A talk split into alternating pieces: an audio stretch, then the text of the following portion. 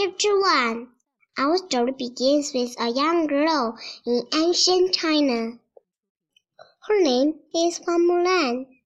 She lives with her parents, her older sister, and her younger brother in a little village.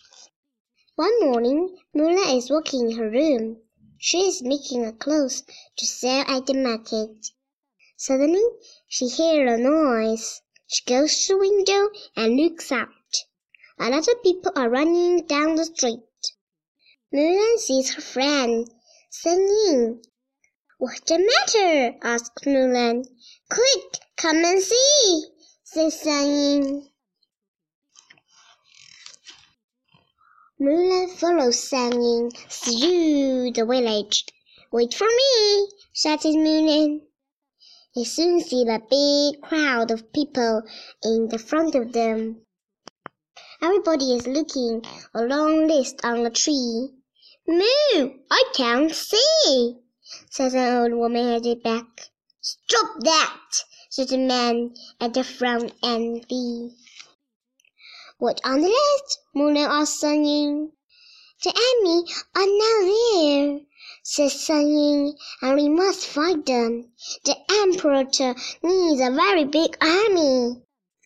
One man from every family must join the army tomorrow, said San Ying. The names of all the men in the village are on the list. Mulan goes to the front of the crowd. She quickly reads the list. Oh no, cries Mulan. Look, my father's name is first on the list. My father can't fight, says Mulan. He's old and ill, and my brother, Xiong, is a young child. He can't join the army. What can I do? cries Mulan. You must think of a plan, says San Ying. Chapter 2 Mulan runs home to her family. Father, mother, she cries. I have some bad news. The emperor wants a man from every house to find an enemy. Then I must go, says her father. You can't go, you're ill, says her mother. But when a man doesn't join the army, the emperor always punishes his family, says her father. That's all right, says Mulan. I'm young and strong. I can go in father's place. But how? asked her mother. You're a girl and everybody knows it. I can be a man. I can learn to walk with my head up and to show shout when I talk, she said, and I can wear soldier's clothes. Then says her father, you're a brave daughter. You can join the army and save our family name. Can I join the army with you? asked Sue. Mulan laughs. You're a boy, Sing. Perhaps you can be a soldier when you're a man. Please be careful, says her mother. Her father gave some money to her. You must be ready to join the army, he says. Mulan needs to buy the horse. She runs to the market. An old man calls to Mulan. Look at this horse, he shouts. It's the best one in the village. Can I ride it? asks Mulan. Of course, he says. So Mulan gets on the horse and rides it. Hmm, it's wonderful, she says. How much is it? Later, Mulan walks through the market with her new horse. She buys a beautiful saddle for it. This one. Then Mulan rides home from the market. She meets San Ying. Mulan, shouts San Ying, you have a new horse. Where are you going? It's a secret, whispers Mulan. My brother is going to join the army in my father's place. You are very brave and clever, Mulan. But please be careful, the saying, and good luck. The next day, Mulan is ready to leave. Don't forget us, whispered Soon. He's crying. Please come home soon, said her mother. Moonlight says goodbye to her family. She rides away quickly. Chapter 3 Moonlight rides for two days over the blank hills and across the rivers. He rides through the cold, dark night and through the snow. And suddenly she sees hundreds of little eyes in the front of her. She found thousands of soldiers in their tents near the yellow river. The light comes from their fires. She stopped her horse and got off. Hello there, shouts one young man. Come and join us. Am ye mean? He sighs. Would you like something hot to drink? Yes, please. My name is Hua Mu. Sorry, Hua Hu, says Mulan quickly. Come sit by here, shouts Jimmy. This is Hua Hu, he said to the soldiers near them. Welcome, brother, said the soldiers. That night, Mulan sleeps in one of the tents. Everything is all right, she thinks. I am the woman, but nobody my, knows my secret. In the morning, Yamin gets up early. Hua Hu! he whispers. Are you awake? We must get ready.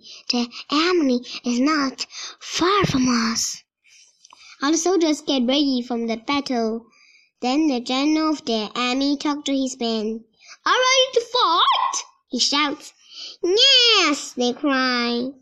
Later that morning, the two armies meet.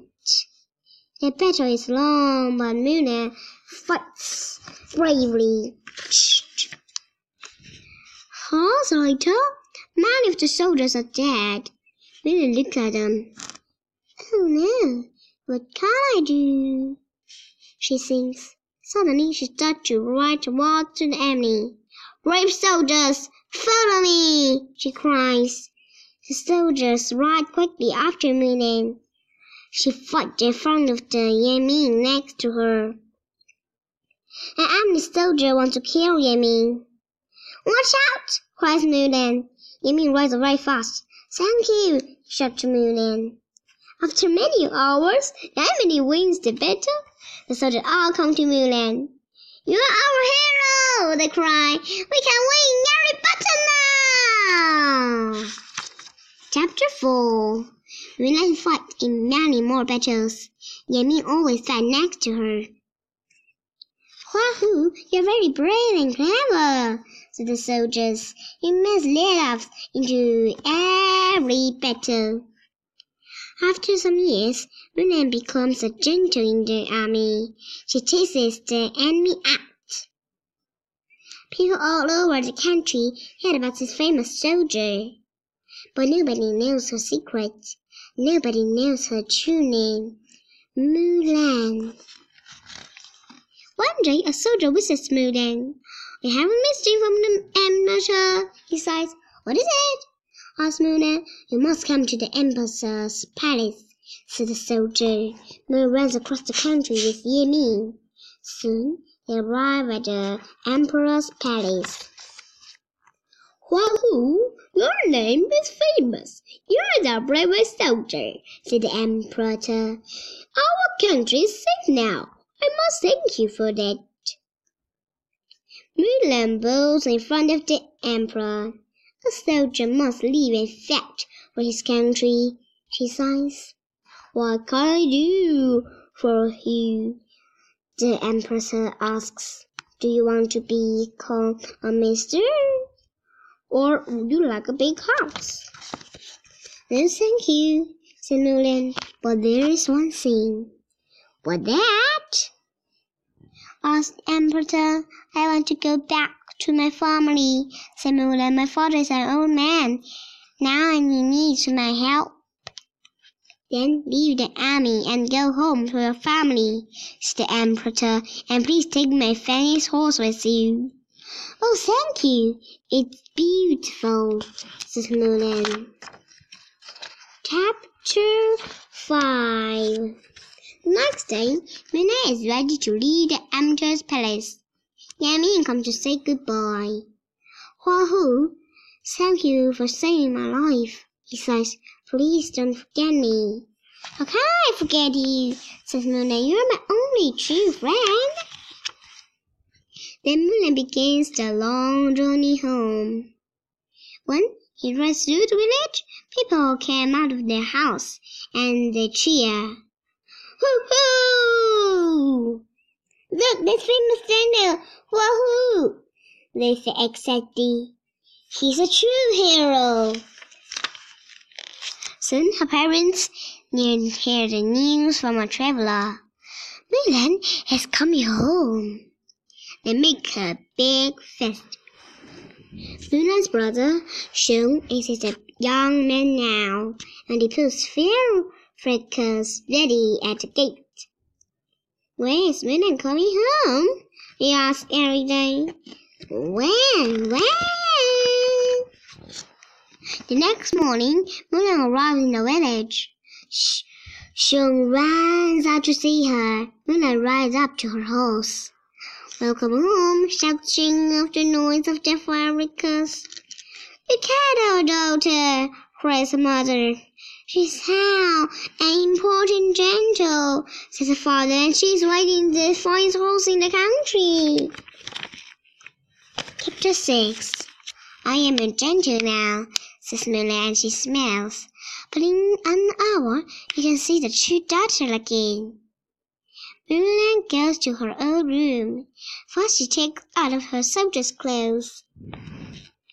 Next, she puts on a fine dress and brushes her long dark hair. When Mulan comes out of her room, she is beautiful. Our daughter again, cried her parent happily. Let's start the feast, said her father. You must sing that to your father, says her mother. You must. For hours and hours they talk and eat. Hmm, hmm. Tells them all about their adventures in the Amazon. You're very brave, said her friend Sunny. Mulan is happy to be home at again. Every day she helps her father. One day she is making clothes in her room. Suddenly she hears a horse in the street. Hello there, says a young man. Is he somebody at home? Mulan comes to the gate. The young man is Yamin. I'm going to for a young soldier. Well, who is his name? He sighs and then he stops. But it's you! cries Yamin. Yeah, well, who? And you are a woman. Yes, that's right. Mulan. And she laughs. Come here, I can explain everything.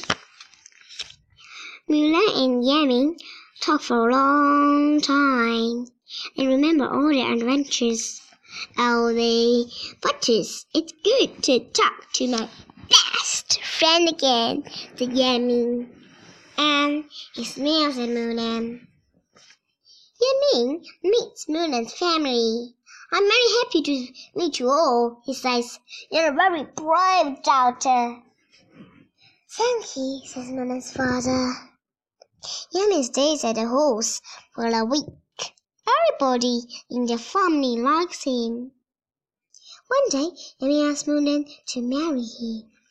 I don't know, answers Mulan. Gonna marry my best friend from Nami. We need to speak to my father. Yamin goes to Mulan's father.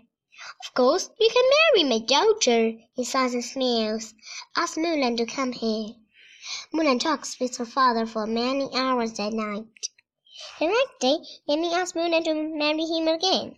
This time she says, Yes, I'm truly happy, she says to Yamin.